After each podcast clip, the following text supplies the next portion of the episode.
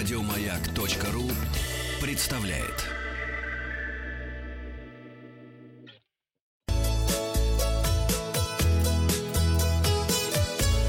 Роза ветров.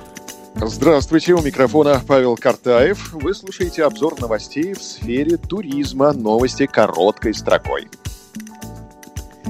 Федеральное агентство по туризму выделяет три основных направления развития туризма на ближайшее время. Создание качественных турпродуктов, повышение их доступности и совершенствование управления в отрасли.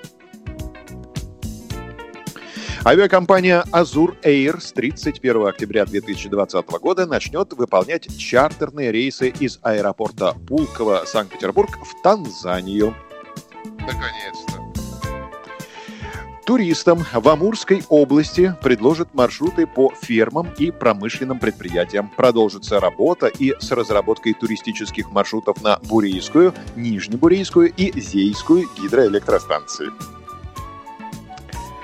В честь 150-летия со дня рождения Ивана Бунина столичный комитет по туризму и проект «Москва с тобой» составили онлайн-маршрут, который рассказывает о местах в Москве, которые связаны с именем писателя. Здесь также можно прочитать о том, частым гостем каких литературных вечеров был писатель, где они проходили и кто еще из известных литераторов их посещал. Гости сайта также узнают, когда Иван Бунин покинул столицу и увидят памятник, который установили в честь известного писателя у дома 26 на Поварской улице.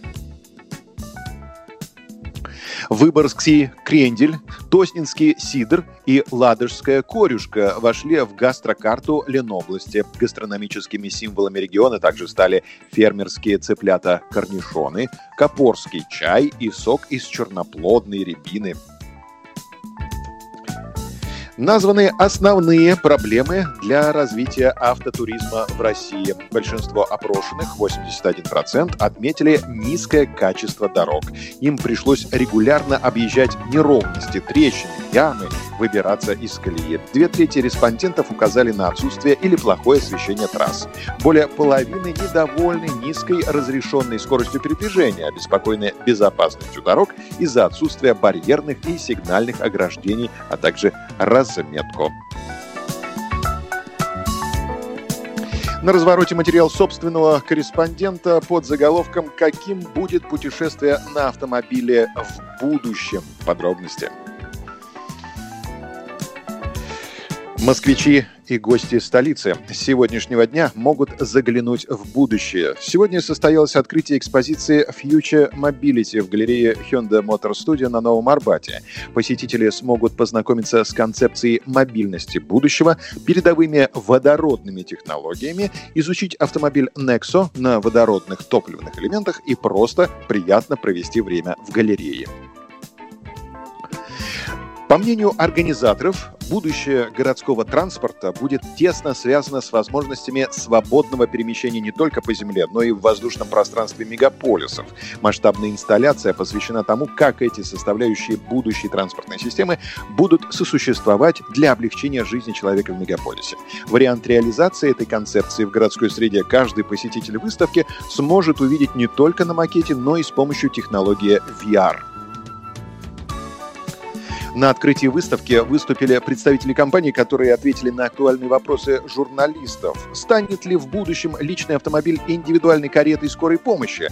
Будет ли он следить за состоянием здоровья водителей и пассажиров и в случае необходимости брать управление на себя и ехать в ближайший госпиталь?